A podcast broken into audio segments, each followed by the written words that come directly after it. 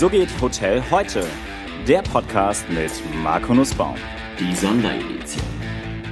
Herzlich willkommen zur 27. Folge meiner Sonderedition des So geht Hotel heute Podcast. Ich begrüße heute den Geschäftsführer von Servitex, der mit seinem Unternehmen auch Freeford Partner im IHA Hotelverband ist und der gleichzeitig auch ein alter Hotelierskollege ist, der viele Stationen schon durchlaufen hat. Rolf Slickers, guten Morgen und herzlich willkommen. Guten Morgen, lieber Marco. Rolf, du bist ja im Grunde ein Branchenveteran und hast schon vieles gemacht und erlebt. Ähm, und da die Hörer ja auch immer wieder Interesse daran haben, welche Karrieren gibt es in der Hotellerie, äh, wie entwickelt man sich, erzähl doch mal kurz was über deine Karriere. Wie bist du überhaupt in die Hotellerie gekommen und welche Stationen hast du alle so erlebt? Ja, das ist eine lange Geschichte, aber ich versuche sie kurz zu machen. Als ich 14 Jahre alt war, haben meine Eltern ein Hotel gekauft ähm, und ich bin dann an der Geschirrspülmaschine angefangen, habe dann äh, eine Ausbildung gemacht bei Maritim als äh, Koch und ähm, bin dann F&B-Manager geworden, stellvertretender Hoteldirektor damals bei Scandic noch und ähm, ja, habe den Hotelbetriebswirt an der Vihoga Dortmund gemacht in welchem Hotel hast du denn deine Ausbildung gemacht? In welchem Maritim? Im Maritim Travemünde, damals noch unter Thomas Wachs und Herrn Pochaska. Ah, die okay. später noch äh, lange von sich reden machten. Ja, und dann bei Scandic warst du in welchem Hotel? Ich war im Scandic Crown Hotel in Dortmund. Ah, okay. Das und, ist jetzt, ähm, welches ist denn das jetzt? Das ist jetzt das. Äh ja, das müsste jetzt ein Hilton sein. Ja, genau, das ist, war es, das, genau, es war doch mal, genau, es ist vom Scandic zum Hilton gewechselt, ja, genau. Ja, ich glaube, es gab noch einen Zwischenschritt als Holiday Inn, da bin ich mir aber nicht ganz sicher. Ja. Ja, und dann bist du zur, ähm, zur Vihoga nach Dortmund gegangen. Ja, davor bin ich noch zwei Jahre für Cunard äh, auf den sieben Weltmeeren als Tour unterwegs gewesen. Bin dann zur Vihoga gegangen und ähm, habe dann eben äh, nach der Vihoga im Scandi Crown angeheuert, das damals äh, gerade erst zwei Wochen vorher eröffnet hatte und habe mich da vom, vom F&B Assistant bis zum stellvertretenden Direktor hochgearbeitet und ähm, bin dann nochmal ähm, im Schlosshotel Leerbach gewesen, Stellvertreter von Kurt Wagner bei den Althoff Hotels. Ähm, als stellvertretender Direktor, bin dann aufgrund der für mich äh, besseren Chancen, Direktor zu werden, zu Dorint gegangen, äh, nochmal als stellvertretender Direktor ins Dorint nach Münster. Und da hat sich dann eben auch mein Traum verwirklichen lassen. Ich bin mit 34 Jahren dann äh, Hoteldirektor in einem Dorint-Resort in der Vulkaneifel geworden. Danach habe ich einmal kurz die Branche verlassen, war bei der Formonin Personalberatung. Also Dorint, du warst so, warst die ganze Zeit Hoteldirektor bei Dorint und bist dann zu Formonin gegangen? Genau, ja. Okay. Und ähm, dann kam aber 9-11 und ähm, dann äh, war das schwierig, ähm, Geld zu verdienen, weil als Personalberater hat man 40 Prozent variables Gehalt und alle Klienten haben Aufträge gekündigt. Und äh, so bin ich dann zurückgegangen in die Hotellerie, zurück zu Dorint und war dann Vice President Operations für die vier Sterne Resort, Resort Hotels, also 16 Hotels in Deutschland, Belgien und der Schweiz. Und ähm, dann hat ähm, Accor. Das ist ja auch eine steile Karriere. Wenn du sagst, du warst in, du warst Direktor im Dorint Hotel, also für ein Haus verantwortlich, bist dann zu Bonin gegangen und kommst zurück und hast auf einmal 16 Hotels zu betreuen. Was ja, war denn da so die größte Herausforderung für dich? ähm, eine der Herausforderungen war, dass eben meine äh, Hoteldirektoren ähm, ja vorher eben mit mir auf einer Ebene gearbeitet haben und einige von denen ähm, sehr, sehr altgediente Leute waren, wie Ernst Miebach, der damals ähm, vorher noch Director Operations war. Einige waren Regionaldirektoren gewesen und diese, diese Regionalfürsten waren plötzlich meine Hoteldirektoren und ich war gerade mal 40 Jahre alt. Also es war schon eine enorme Herausforderung und natürlich waren die Zeiten auch schwierig, weil es damals eben äh, doch nicht sehr gut ging. Was ja heutzutage Gott sei Dank wieder besser ist. Okay, das heißt, du musstest die ganzen Alpha-Tiere erstmal koordinieren. Ja, das war, ähm, war eine gewisse Herausforderung, aber es hat funktioniert. Nur hat dann eben Accor äh, sukzessive das Ruder übernommen, hat den ersten Vorstand zu Dorint entsendet, Jochen Dobel damals. Der ist und doch aber, der kam doch aus, aus Australien, Asien zurück von Accor und wollte doch eigentlich in Ruhestand und äh, ist dann nochmal reaktiviert worden, um da, ja, um da quasi das, das, das Joint Venture oder diese Übernahme zu begleiten. Ne? Genau, das hat er auch gemacht. Er hat dort mit äh, eisernem Besen gekehrt und ähm, hat eben auch äh, unter anderem äh, meine Position ähm, ja, gecancelt. Es gab dann also keinen Vice President mehr, sondern nur noch einen Director Operations. Und ähm, da ich aber gerne dabei bleiben wollte und es die Zwischenposition Regionaldirektor nicht mehr gab, die hatte Alfred Weiß abgeschafft, hat man mich dann gebeten, das Dorint-Hotel in Neuss zu übernehmen, das ähm, da gerade in einer schwierigen Phase war. Und ich habe dann den Auftrag bekommen von Accor, dieses Hotel von Dorint zu Dorint No Hotel und von Dorint No Hotel zu No Hotel zu rebranden in kurzer Folge. Und habe das Haus dann mit etwas Glück nach sieben Jahren äh, in schwarze Zahlen äh, bringen können, was auch damit zu tun hatte, dass wir damals geschafft haben, Airlines äh, zu begeistern und damit dann wirklich ein höheren Refbar erzielt haben als das Swiss Hotel, das eigentlich einen halben Stern mehr hatte. Und aufgrund dieser Erfolgsgeschichte bin ich dann eben ähm, gefragt worden, ob ich zusammen mit fünf anderen Kollegen eines der sechs weit ersten Pullman Hotels ähm, übernehmen würde. Es ging also darum, das Dorin Kongresshotel in Köln, das war damals das Dorin Flaggschiff, eben mit einer großen Investition, ich glaube, das waren neun Millionen Euro, in äh, eines der sechs ersten Pullman-Hotels umzuwandeln. Und zusammen mit einem Kollegen in Dortmund und äh, vier anderen Kollegen weltweit musste eben an einem Tag, also am 19.12., äh, weiß nicht, 2007 war es, glaube ich, mussten dann eben sechs Pullman-Hotels mit einem Big Bang an den Start gehen. Und ähm, ja, das habe ich gemacht. Und natürlich wissen Insider, dass es da auch viel Karneval gibt in diesem Hotel. Ähm, ich bin also mit 17 Ehrenmitgliedschaften nach acht Sessionen da wieder ausgeschieden. Und ähm, ja, dann bin ich eben ähm, durch einen Zufall Imker geworden. Und ähm, es gab damals schon Bienen auf Hoteldächern, aber durch eben diesen Zufall, dass meine Frau Bienen in die Ehe einbrachte, war ich damals der erste, erste Imker, der Hoteldirektor Deutschlands. Und das hat sehr viel Aufsehen erregt, ähm, Fernsehen, Radio, Presse wir haben dann einen Promi-Schleuderkurs erfunden, wo jedes Jahr am längsten Tag des Jahres, dem 23. Juni, Kölner Prominente im äh, Pullman Hotel den ersten Honig des Jahres geschleudert haben, also ein, eine sozusagen ADAC-freier Schleuderkurs. Und ähm, das hat eben so einen großen Erfolg gehabt, ähm, dass wir dann nach und nach andere Nachhaltigkeitsideen ausgebrütet haben. Wir hatten damals das erste biozertifizierte Restaurant in einem Kölner Fünf-Sterne-Hotel. Wir hatten das erste biozertifizierte Frühstücksbuffet. Ähm, Was musst du denn mitbringen, um ein biozertifiziertes Frühstücksbuffet zu sein? Ich meine, jetzt Motel One wird ja auch damit, dass sie ein Bio-Frühstück haben. Wer hat also denn die Zertifizierung gemacht?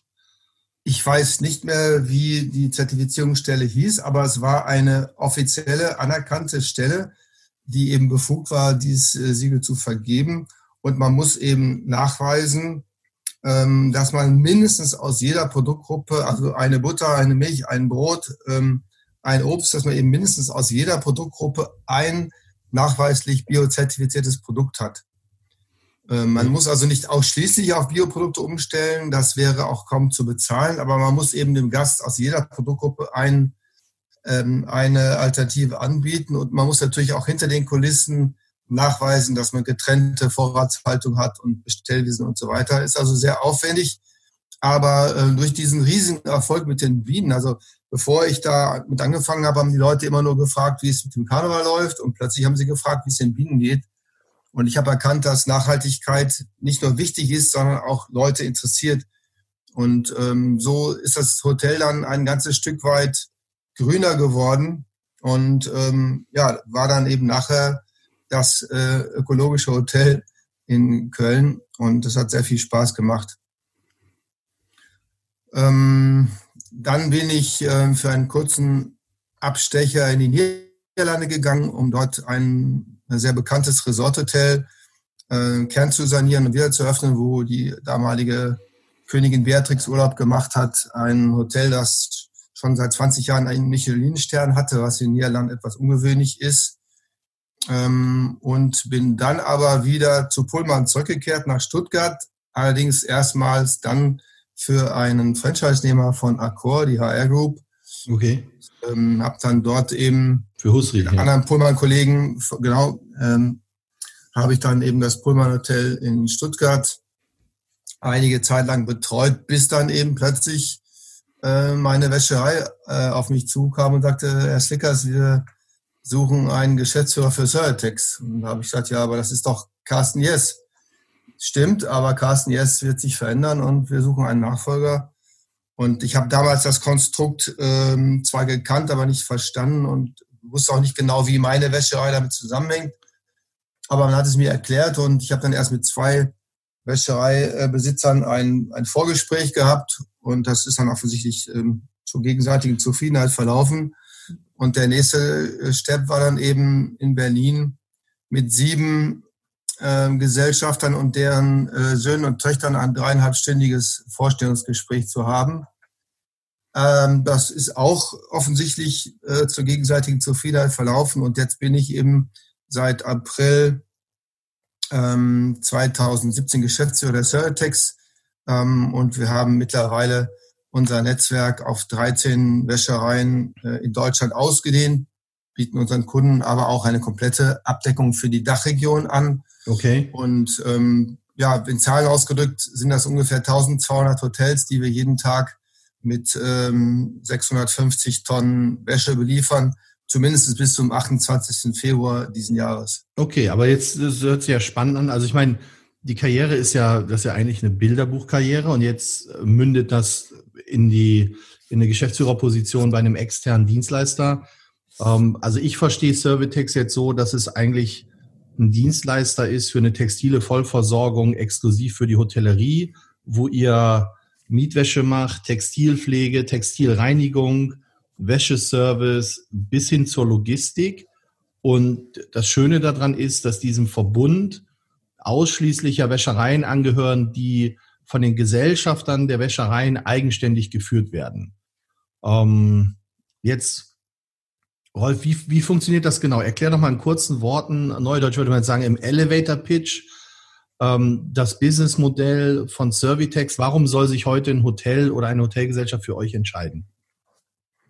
Also Ceretex ist ähm, sozusagen eine Plattform, um Rahmenverträge in der Dachregion mit nationalen und internationalen Hotelgesellschaften anzubahnen und zu halten. Das heißt, die Gesellschafter haben alle ihren eigenen Vertrieb, machen ihr eigenes Geschäft um den eigenen Wäschereibetrieb herum. Äh, das kann aber durchaus mehrere Bundesländer ähm, bedeuten. Also eine Wäscherei bei uns beliefert zum Beispiel Frankfurt, Stuttgart, Köln Düsseldorf. Ähm, aber immer dann, wenn Sie auf ein Hotel oder auf einen Kunden treffen, der mehr als eine Wäscherei braucht, äh, weil er eben Standorte in Hamburg und in Stuttgart hat oder in Berlin und Hamburg, dann äh, komme ich ins Spiel und ähm, dann schließe ich mit Gesellschaften wie Accor oder Dorin, um mal zwei äh, Kunden herauszugreifen, äh, Rahmenverträge und von diesen Rahmenverträgen werden eben lokale Durchführungsverträge abgeleitet. Die Hotelgesellschaft hat den Vorteil, dass sie eben nicht mit mehreren Wäschereien verhandeln muss. Und diese Verhandlungen, die finden ja auch regelmäßig statt, weil alle zwei, drei Jahre gibt es natürlich auch eine Preisanpassung. Und sie haben eben den Vorteil, One Face to the Customer. Sie haben eben nur einen einzigen Ansprechpartner, das bin ich. Ähm, die Betreuung vor Ort wird aber von der Wäscherei gemacht, so dass wir also in beiden Fällen sehr, sehr kurze, sehr schnelle Wege haben. Und ähm, natürlich ähm, ist es ein Vorteil für die Hotelgesellschaft, auch einheitliche Spezifikationen und einheitliche Konditionen zu haben. Wenn du mal an das Controlling denkst, du willst ja auch gerne die Kosten in deinen Preishotels ähm, gerne miteinander vergleichen können. Und deswegen lieben Hotelgesellschaften bundesweit einheitliche Preise, was eine enorme Herausforderung ist, weil ein Lkw-Fahrer in München verdient halt 1000 Euro mehr als ein Lkw-Fahrer in Bremen oder Hamburg. Ähm, und äh, dann gibt es natürlich auch ab einer gewissen Umsatzschwelle eine wie auch immer geartete Rückvergütung. Das sind die wesentlichen Vorteile. Und wenn du jetzt fragst, warum Certex und warum nicht jemand anderes, dann kann ich nur sagen, wir sind guter deutscher Mittelstand. Ähm, das ist anders, weil wir eben nicht nach Quartalszielen arbeiten, sondern bei uns das Interesse ist, langfristige Kundenbeziehungen aufzubauen und die Wäscherei eben in die Hände der Söhne und Töchter weiterzugeben. Das führt zu anderen Entscheidungen als ein börsennotiertes Unternehmen, das von Monat zu Monatsergebnis hechelt. Ja, ähm, das habe ich soweit verstanden. Es war auch, sage ich mal, auch nachvollziehbar. Jetzt nehmen wir mal das Beispiel. Ich kenne das ja von uns. Wir haben in Bremen eröffnet. Dann waren wir, ja, wir haben ja mit einem Partner von euch zusammengearbeitet, mit der Wäscherei Stich. Ähm, dann sind wir gewachsen. W wann ist denn jetzt der Punkt, wann der Kunde an dich abgegeben wird? Also, ich, ich habe in Bremen eröffnet, wir haben in Hamburg aufgemacht und dann sind wir nach Hannover gegangen und dann, wenn wir sagen Erfurt und München, wann, wann würde denn, sagt die Wäscherei von sich aus und sagt, Mensch, lieber Rolf Slickers hier, wir haben hier einen Kunden, der expandiert gerade, das können wir so nicht mehr abdecken und spielen die dir den Kunden dann rüber, dass du dich dann mit dem in Verbindung setzen kannst? Also die, äh, die Spielregel heißt einfach, ähm, wie ich ja vorhin schon mal erwähnt habe, sobald mehr als eine Wäscherei nötig ist, und mit Wäscherei meine ich jetzt nicht Produktionsstätte, weil unsere Gesellschafter betreiben oft zwei oder drei Produktionsstätten, sondern wenn eben mehr als ein Unternehmen benötigt ja. wird, um einen Auftrag abzudecken. Also jetzt, wenn du in Hamburg oder Bremen unterwegs bist, das wird beides durch die Wäscherei Stich hochkompetent abgewickelt. Ein Betrieb, der seit drei Generationen in Bremen ansässig ist. Ähm, wenn du aber dann plötzlich äh, nach Berlin expandierst oder nach München, dann brauchst du die Firma Fliegel Textilservice in Berlin, die dort ähm, ja, jedes zweite Hotel beliefert oder die Wäscherei Fleischmann, die aus Nürnberg und München heraus den ganzen bayerischen Raum abdeckt. Mhm, okay, jetzt äh, liefert ihr ja, ihr liefert ja die Wäsche mit. Ich, das ist ja, das ist ja die Mietwäsche quasi. Habe ich nicht, habe ich auch die Möglichkeit zu sagen als Hotel oder als Hotelgesellschaft, hey, ich kaufe meine eigene Wäsche ein und äh, ich würde das gern nur zur Reinigung zu euch bringen? Ja, die Möglichkeit gibt es auch, wobei ich sagen muss, dass es ähm, zwei Gründe für eigene Wäsche und zehn dagegen gibt. Okay, erzähl mal, was, was spricht dagegen? Also wenn ich ähm, auf dem Papier eine Rechnung anstelle, was die, die Anschaffung von eigener Wäsche kostet und was dann Leasingwäsche kostet, dann sieht auf dem Papier die erste Rechnung erstmal so aus, dass Kaufen günstiger ist als Leasen. Was ja auch beim Autokauf so ist. Und trotzdem leasen fast alle Hotelgesellschaften ihre Dienstfahrzeuge und kaufen die nicht. Weil eben die ganze Dienstleistung, die an dem Leasing dranhängt, die ist halt wahnsinnig aufwendig. Und wenn man die auch selber betreiben würde, dann würden die Kosten weitaus höher sein, als sie bei dieser ersten Rechnung erscheinen. Na gut, aber es geht ja nur darum, dass ich sage, ich kaufe die selbst, aber ich nutze euch, um die zu waschen. Ja, aber das bedeutet ja erst einmal, dass ich mich schlau machen muss, wie diese Wäsche ähm, aussehen muss. Und äh, dann fängst du an, mit Textilfabrikanten in Indien und Pakistan äh, oder Dänemark zu verhandeln, für die du natürlich erstmal ein ganz kleines Licht bist, äh, während wir die 20 oder 50-fache Wäschemenge kaufen und dadurch halt ganz andere Konditionen erhalten, die wir an unsere Kunden weitergeben können. Aber das Problem ist auch, dass du gar keine Chance hast, die Angaben dieser Unternehmen zu prüfen. Also die Fadendichte, die, das Gewicht und so weiter, das sind alles Dinge. Oder mal eben das Teil 50 Mal zu waschen. Dafür haben wir ein eigenes Labor, in dem wir alle diese Dinge tun. Und selbst langjährige Lieferanten werden für uns immer noch stichprobenmäßig überprüft. Und äh, wenn du bei einer Wäscherei ein, äh, ein Wäschetextil liest, dann hast du eben die hundertprozentige Garantie, dass das auch in der anschließenden industriellen Verarbeitung funktioniert. Du kannst aber in Deutschland auch Bettwäsche kaufen, die wahnsinnig toll aussieht, aber nach dem 20. Waschen auseinanderfällt, äh, weil sie eben nicht für industrielle Bearbeitung geeignet ist. Okay, aber jetzt gehen wir mal davon aus, dass wir sagen, ich habe jetzt eine Wäsche gekauft, so die, dann wasche ich die, dann sage ich, ich wasche die keine Ahnung, 50 mal, 100 mal, 200 mal und das Ergebnis, das ähm, mache ich jedes Mal, halte ich das fest, habe das da und sage so, das ist die Qualität, die ich haben will. Also ich bin in der Lage zu sagen, ich habe meine Wäsche selbst. Würdet ihr denn nur Reinigung anbieten?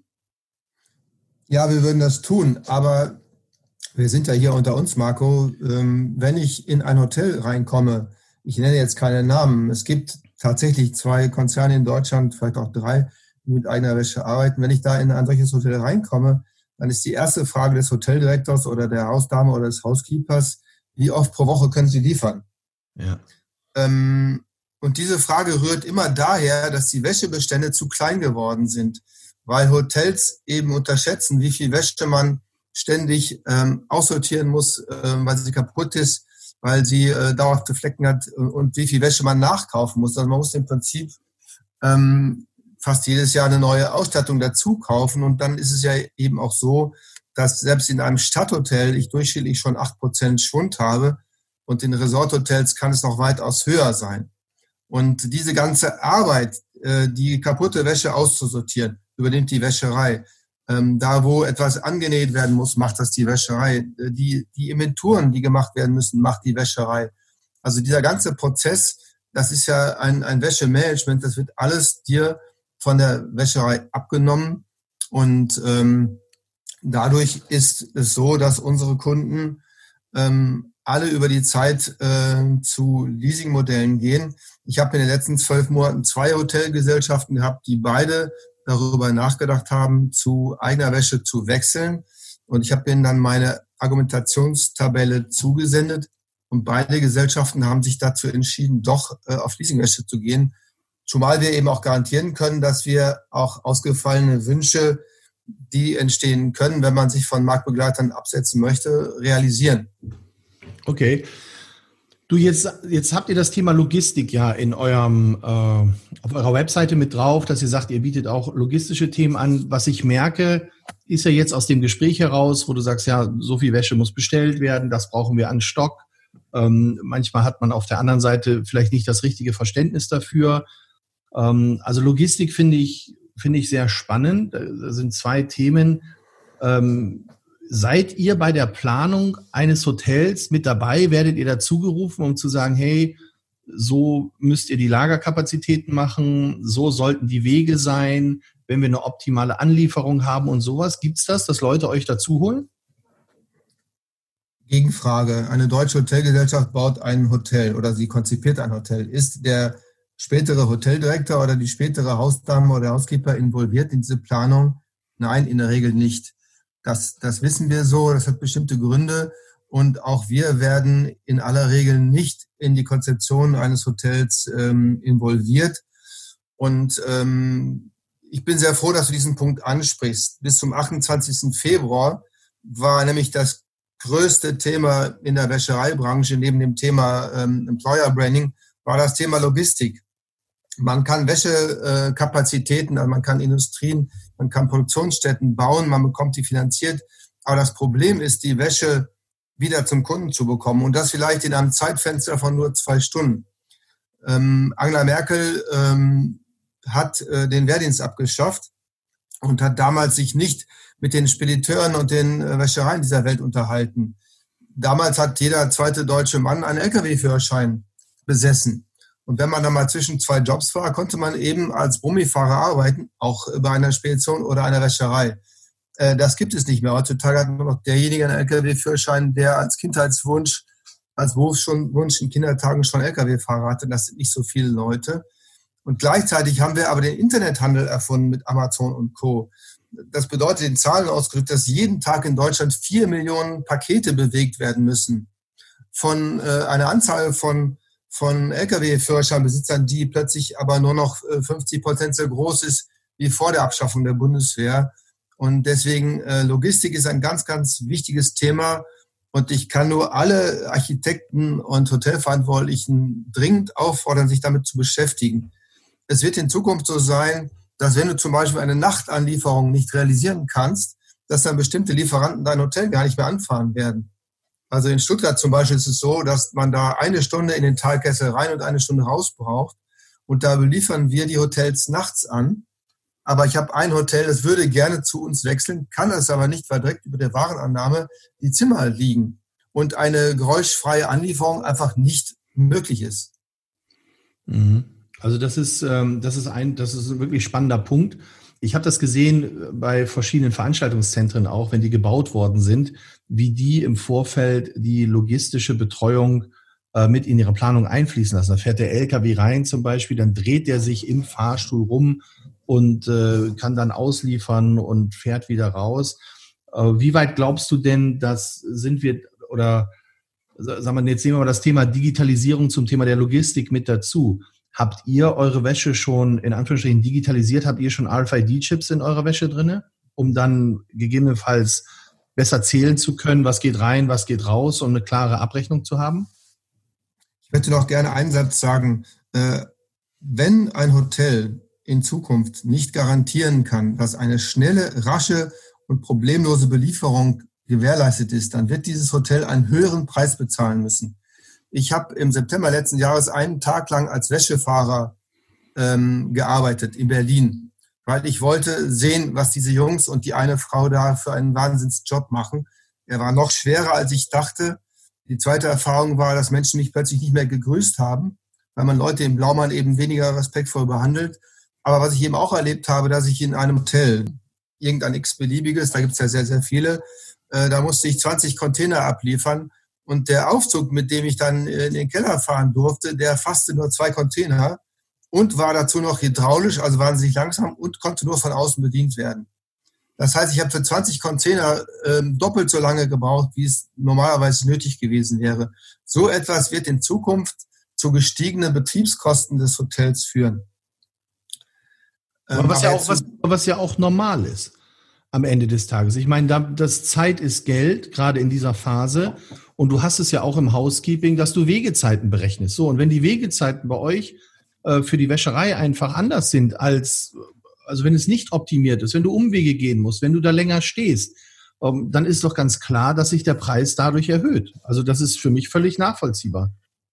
Ja, nur bei uns ist das Thema Kundenorientierung völlig zentral im Fokus. Und wir haben lange Jahre unsere Kunden damit nicht behelligt. Aber durch die dramatische Verknappung der äh, Lkw-Fahrer äh, ist das Thema Logistik für uns plötzlich so kostbar geworden, dass wir nicht mehr umhin können, Kunden dann eine Erschwernisgebühr äh, pro Anlieferung in Rechnung zu stellen, wenn eben der Weg viel zu weit ist, wenn die Wäsche in eine in ein Wäschelager am anderen Ende des Hotels gebracht werden muss oder wenn es nicht mal einen Parkplatz gibt und der LKW auf der Straße parken muss, was wir auch kennen.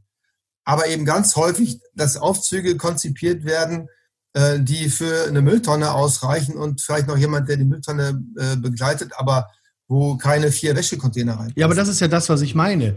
Was sehr sinnvoll wäre, sich damit auseinanderzusetzen und zu sagen, hey, welche Wäschecontainer gehen in den LKW? Wie breit sind die? Wie kriege ich, wie viele passen dort in so einen LKW rein? Wie ja.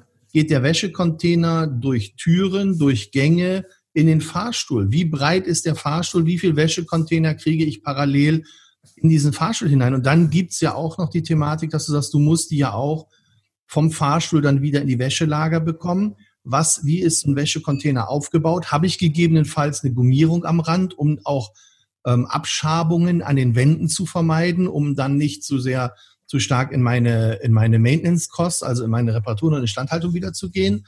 Also das sind ja alles Themen, mit denen man sich mal intensiv auseinandersetzen muss, was ja nicht so einfach ist. Die Hotelimmobilie ist ja auch mit die Königsdisziplin einer Immobilie. Und ich finde, da ist, äh, da wird zu wenig Wert drauf gelegt, äh, was die, was die Logistik und was die Lagerung angeht. Aber nochmal, um das Thema Logistik und Digitalisierung zu kommen. Glaubst du oder testet ihr schon selbstfahrende LKWs, die die Hotels dann irgendwie direkt äh, anfahren? Also ich glaube, dass der, ähm, der selbstfahrende LKW äh, auf der Autobahn recht schnell kommen wird.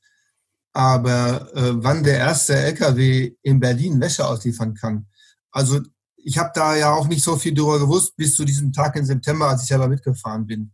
Es gibt Hotels, wo du auf der Straße parken musst wo die Container auf eine Bordsteinkante rauf müssen und so ein Container mit, mit feuchter Wäsche wiegt bis zu 250 Kilo. Ähm, da gibt's die unmöglichsten äh, Situationen. Da gibt's äh, dann Hotels, wo du in ein Parkhaus reinfahren musst und du hast manchmal irrsinnige Wege. Ähm, also der selbstfahrende LKW würde ja nur funktionieren, wenn die Hotelmitarbeiter die Wäsche abladen würden. Ja gut, aber das ist ja, das ist ja eine Thematik, mit dem man sich mal auseinandersetzen kann. Ich glaube einfach, wenn man sich in ein ganzheitliches Konzept anguckt und sagt, so, wie gehe ich damit um? Gibt es eine Wäscherei auf der grünen Wiese, wo, L wo die LKWs beladen werden? Habe ich ein Hotel dementsprechend konzipiert, dass dieser LKW da reinkommt? Also ich glaube schon, dass das einen Unterschied machen wird. Jetzt sind wir ja in Deutschland in einem Markt, der ja extrem niedrige Durchschnittsraten hat. Das kennst du, du kommst aus der Hotellerie, ja. du warst lang genug dabei. Jeder sagt dir immer, oh mein Gott, also ich meine, seit einem Vierteljahrhundert ist es der gleiche Text auf Direktorenveranstaltungen. In Deutschland sind die Durchschnittsraten so gering. So. Jetzt haben wir einen Markt momentan, auch bedingt durch Corona, wo einfach das Angebot viel größer ist als die Nachfrage. Es war aber schon vorher so, dass wir einfach durch diesen Boom der letzten zehn Jahre und durch die, durch die investmentgetriebene Standort- und Hotelentwicklung ähm, ja in Überkapazitäten reingelaufen sind. Und die Reaktion vieler Hoteliers ist im ersten Moment, ich setze einen, durch, durch niedrige Preise setze ich einen Impuls, um die Nachfrage auf meinen Betrieb zu stimulieren. Parallel dazu entwickeln sich aber, wie du gerade auch so schön gesagt hast, die gesamten Kostenstrukturen weiter. So, das heißt, ich muss ja zwangsläufig jetzt mal irgendwann in einen Change-Prozess gehen und mal komplett meine Prozesse und meine Dienstleistungen neu denken, sonst komme ich ja kostentechnisch gar nicht mehr auf einen grünen Zweig. Das funktioniert ja gar nicht mehr. Ja. Ah, das ist spannend. Du sag mal. Ähm, Aber ich habe die Frage zum Thema Digitalisierung noch nicht. Ja, hast du nicht habt ihr RFID-Chips schon drin oder noch nicht? Also wir haben ähm, im Dezember letzten Jahres einen wissenschaftlichen Beirat gegründet, weil bis vor Corona zwei Themen ähm, wahnsinnig wichtig waren. Im Grunde drei Themen. Das erste Thema Employer Branding. Wer nicht die richtige und hoch motivierte und gut ausgebildete Mitarbeiter hat, kann keine Dienstleistung erbringen. Das zweite Thema war Nachhaltigkeit. Das hat nicht mit Greta Thunberg angefangen, aber hat mit ihr einen Höhepunkt erreicht. Und das dritte Thema ist Digitalisierung. Also unsere Themen sind auch die Themen der Hotellerie. Und weil wir der Meinung waren, dass wir uns da externe Expertise ins Boot holen müssen, haben wir einen wissenschaftlichen Beirat gegründet. Der Vorsitzende dieses Beirates ist Professor Dr. H.C. Stefan Gerd von der Treugas Solutions Group, äh, den du ja bestimmt kennst. Ja, der auch schon im Podcast ähm, war, genau. Wir haben eine Digitalisierungsfachfrau, die drei AFID-Magazine herausgibt. Wir haben die Anja van Bockler, ne? Das ist, ja. das ist ähm, Anja van Boxler.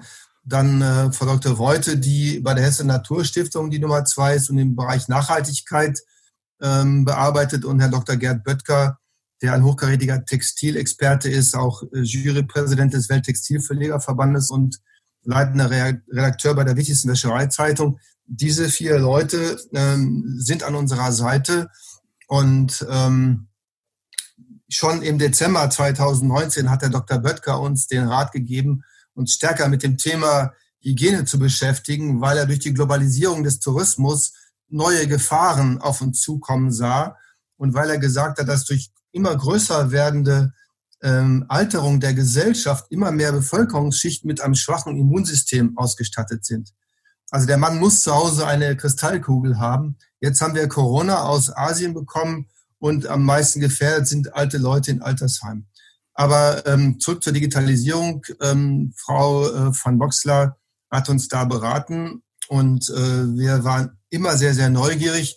Wir haben auch eine Wäscherei, die schon zu 100 Prozent seit mehreren Jahren damit arbeitet, die Wäscherei Sicking in Münster. Aber jetzt durch Corona ähm, hat es nochmal einen Riesenschub bekommen und sind mehrere Wäschereien auf das Thema aufgesprungen. Also die Wäscherei äh, Stich in Bremen arbeitet damit, die Wäscherei Fleischmann in München auch bei der Wäscherei Diener in Fulda sind, äh, sind diese Dinge im Gange. Welche Und Dinge jetzt, sind im Gange? Dass man eben ganz äh, konkret äh, sich mit AFID-Technologie beschäftigt, weil das ist eine Technologie, die beiden Seiten enorme Chancen bietet. Also ja, das, ist, das, ist, das ist nachvollziehbar. Aber was ist denn jetzt schon konkret umgesetzt worden? Also die Wäscherei Sicking arbeitet zu 100 Prozent mit AFID. Ähm, bei der Wäscherei Stich wird gerade ein neues Werk gebaut, das erstmalig mit dieser Technologie ausgestattet sein wird. Bei der Wäscherei Fliegel ähm, haben vor drei Monaten die Umstellung begonnen.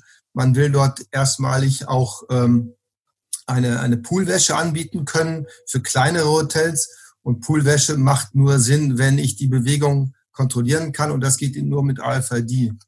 Aber spannend ist eben, dass AFID nicht nur für die Wäscherei enorme Chancen bietet, sondern auch für die Hotellerie, weil ich kann damit ähm, zum Beispiel, wenn ich das möchte, erreichen, dass kein Gast mehr mit einem ähm, Bademantel das Haus verlässt. Oder dass kein Mitarbeiter mehr in der Lage ist, äh, aus Versehen eine Mundserviette einzustecken. Ich kann damit alle Ströme kontrollieren. Ich habe damit hundertprozentige Transparenz gegenüber meiner Wäscherei, weil ähm, 80 Prozent der, der Diskussionen zwischen Hotelmanagement und Wäscherei gibt es immer, wenn am Jahresende eine Inventur gemacht wird und dann die jeweilige Seite sagt, bei mir ist nichts weggekommen. Ja, äh, dabei ist es ein statistischer Grundwert, dass rund acht Prozent der Wäsche in einem Jahr eben äh, verschwinden. Und mit AFID bekommt man da eben plötzlich eine Transparenz rein. Die Wäscherei kann nachweisen, dass sie einen vernünftigen Job gemacht hat. Und äh, der Hoteldirektor oder die Hoteldirektorin, der Hotelmanager kann äh, mit der Hausdame mit Mausklick überprüfen, ob tatsächlich die Wäsche auch im Haus zirkuliert oder ob irgendwo in einem Lager seit zwei Jahren äh, 300 Handtücher liegen, die nie ausgepackt worden sind. Also das heißt, drei das, Seiten. Das heißt, ich habe auch die, habe ich dann auch die Möglichkeit. Also der Klassiker ist ja oftmals dadurch, dass das Housekeeping auch extrem viel Druck hat, dass wenn ein Bett, sage ich mal, noch relativ frisch aussieht, dass die Wäsche gar nicht gewechselt wird. Also das ist ja das bisher auch immer, wenn man sich die die Zahlen abgleicht und sagt, Mensch, das kann ja nicht passen. Das sind die belegten Zimmer, die ich hatte das ist aber nur die Neuwäsche im Verhältnis zu den, zu den Zimmern. Äh, das passt nicht. Also kann ich damit dann auch relativ einfach sehen, äh, ist neue Wäsche reingegangen ins Zimmer oder alte rausgebracht worden und wurde nicht einfach nur eine Sichtreinigung gemacht, die alte Wäsche bleibt liegen, ich gehe da einmal rüber und das sieht schon aus, als wenn es wie neu wäre. Also das wäre ja dann auch alles möglich, oder? Also AFID kann im Moment ein Textil identifizieren. Okay. Das heißt, ich kann nicht nur beweisen, dass ich 100 Handtücher geliefert habe, sondern ich kann sogar sagen, welche 100 Handtücher ich geliefert habe. Aber was IFID heute noch nicht kann, vielleicht übermorgen in Verbindung mit einem Sensor, IFID kann auch nicht den Unterschied zwischen, da hat jemand drin geschlafen oder nicht.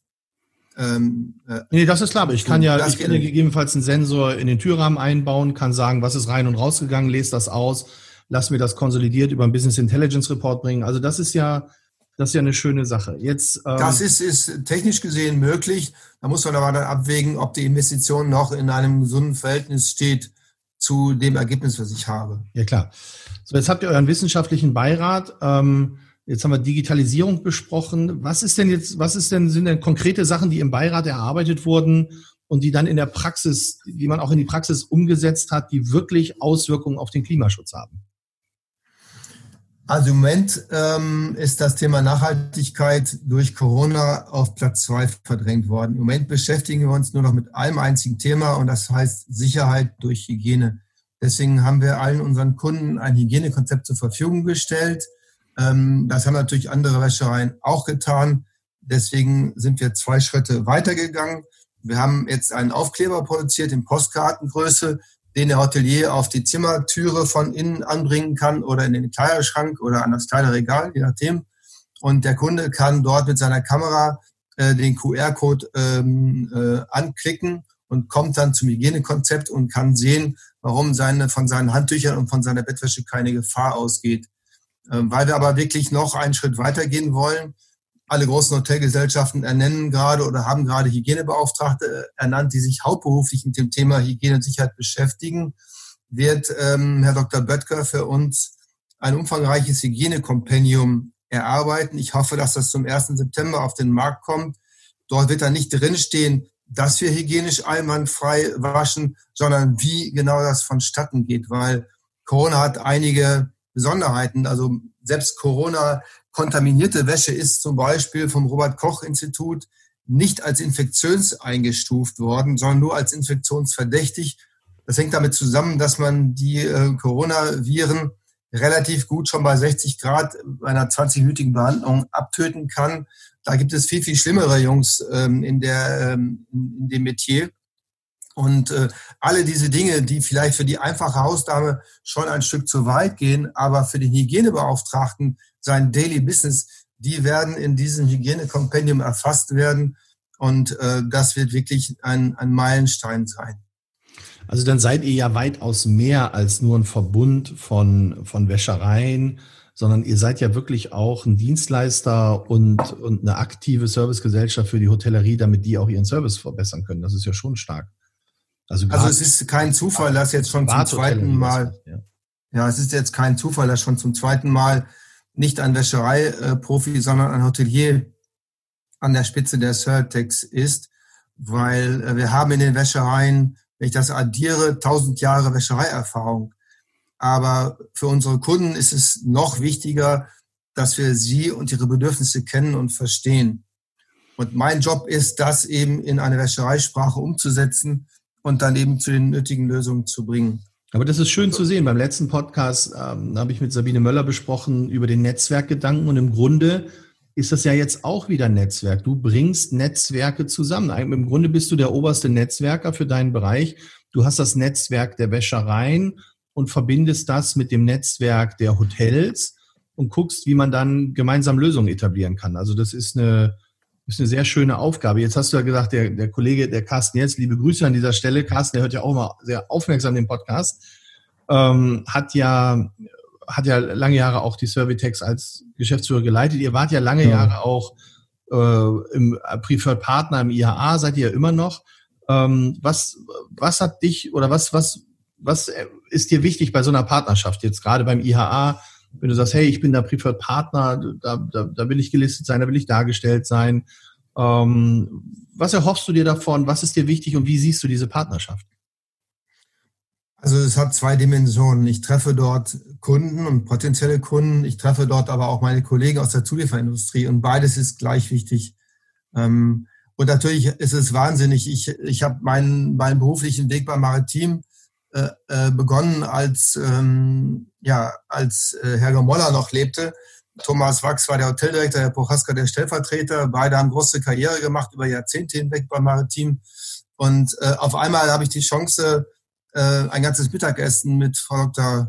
Gomorra zusammenzusitzen und von ihr aus erstem Mund zu erfahren, mit welcher Philosophie sie ihre Hotelgesellschaft betreibt. Ähm, oder eben mit Michael Mücke ein Bier zu trinken oder mit, äh, mit Herrn Lindner, den ich sehr schätze. Also das ist ja eine Wahnsinnschance. Also es gibt ja auch andere Plattformen in Deutschland, wo man Hoteldirektoren, Hoteldirektorinnen äh, und, und Regionalmanager und so weiter trifft. Aber bei der IAA ähm, hat es nochmal eine andere Qualität. Da sind wirklich die, die Top-Entscheider, die CEOs, die Eigentümer, einer Selige Steiner, äh, wie sie alle heißen, sind da dabei. Und äh, ich kenne keine andere Plattform, die mir so hochkarätige ähm, Kontakte ermöglicht wie die IHA. Mhm. Und wenn du jetzt guckst, was wäre dir im Rahmen der Betreuung von der IHA für die Preferred Partner, was, was, was ist dir da besonders wichtig, weil das eine finde ich schön, ist ja wieder Netzwerk. Also das heißt, du bist ja wieder am Netzwerk, jetzt nutzt du das Netzwerk der IHA, passt das wieder zusammen. Was ist dir im, im Betreuungs, ist irgendetwas, wo du sagst, hey, so das würde ich mir noch wünschen oder das finde ich ganz gut im Grunde, wenn das noch dazukommen würde? Oder bist du happy, so wie es ist? Also ich bin mit Herrn Dindal und mit Herrn Lute seit vielen Jahren äh, bekannt. Ich schätze beide äh, für ihre jeweiligen Tätigkeiten sehr.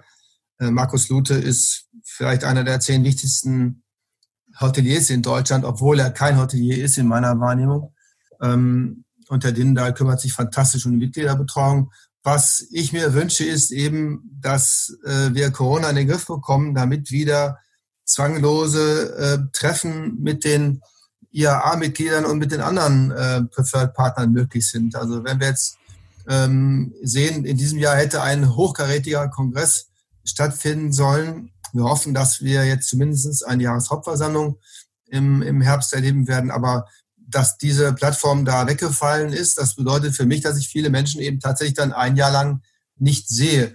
Und ähm, ich brauche nicht äh, mehr oder bessere Betreuung durch IAA, aber ich wünsche, dass die IAA gesetzlich gesehen wieder in der Lage ist, äh, tolle Kongresse und Veranstaltungen äh, zu machen. Und natürlich finde ich es auch schön, wenn es am, am Rande dann auch solche äh, Dinge gibt wie diesen Podcast oder den Newsletter, der ja wirklich sehr informativ ist, aber eben auch für die Kunden aus der Hotellerie die unfassbare Arbeit, die Markus Lute und sein Team da macht. Also äh, ich kenne ihn etwas besser, seitdem ich auch in Berlin tätig bin und äh, äh, liebe Grüße an Markus Lute. Ich ziehe also den Hut vor dem, was er mit, seinen, mit seinem Team dort macht.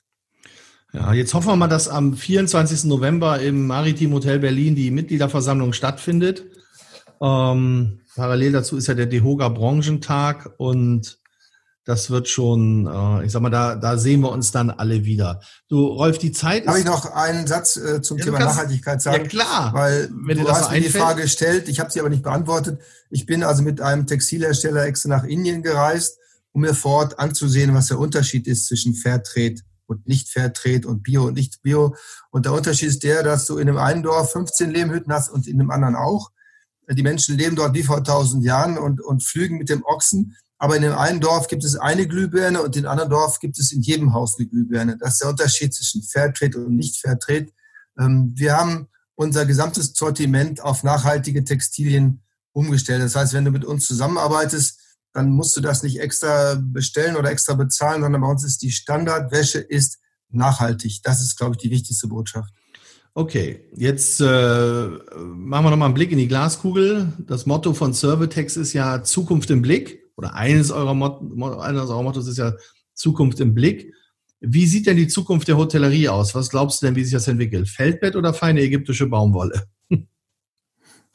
Sowohl als auch, ähm, weil meine Frau mit mir nicht Urlaub in Hotels macht, weil ich ja die ganze Zeit nur kritisiere oder aufschreibe, was dort äh, fantastisch läuft. Das ist die Zeit, wo ich noch Hoteldirektor war. Haben wir schon vor 25 Jahren angefangen zu zelten. Und das machen wir immer noch. Äh, ein fantastischer äh, Urlaub, um runterzukommen. Also es wird Glamour Camping geben und es wird äh, langstabige ägyptische Baumwolle geben. Ich glaube, wir werden weiter erleben, dass die Hotellerie sich noch weiter äh, segmentiert, dass es wirklich für, für jeden Need ein eigenes Hotel gibt. Und ähm, ich glaube, dass Longstay-Konzepte, Serviced Apartments äh, das nächste große Ding sind, die übrigens im Moment ähm, fast doppelt so gut performen wie die klassischen Hotels. Ähm, das wird sehr, sehr wichtig werden, weil einfach äh, das digitalisierte Nomadentum für mein Gefühl noch stärker werden wird. Super. Und ähm, ich weiß, dass die Hotellerie überleben wird, weil sie ein absolutes Grundbedürfnis des Menschen erfüllt, nämlich das Bedürfnis nach Veränderung, nach Reisen, nach Begegnung. Und äh, ohne Hotels gibt es ja gar nichts mehr. Also du brauchst ein Hotel für eine Hochzeit, für eine Beerdigung, für eine Messe, für ein Jubiläum, für ein Abiball, für alles brauchst du ein Hotel. Immer da, wo sich die, die, die ähm, Wege der Menschen kreuzen, da wo Entscheidendes passiert, ist doch in, immer ein Hotel die Plattform für diese Begegnung. Also immer, wenn Außergewöhnliches in deinem Leben passiert, dann passiert das in aller Regel in einem Hotel oder in einem Restaurant. Und ich würde der Hotellerie wünschen, noch viel, viel mehr Anerkennung und Wertschätzung äh, zu erhalten. Das würde ich aber im Übrigen auch der Wäschereibranche wünschen, weil 99 Prozent aller Hotels stehen morgen still, wenn bei uns die Bänder ruhen. Super. Damit haben wir's. Rolf, lieben, lieben Dank für deine Zeit. Das war ein sehr spannendes Gespräch und ich hoffe, wir sehen uns im Herbst dann wieder persönlich. Liebe Grüße. Danke, Marco.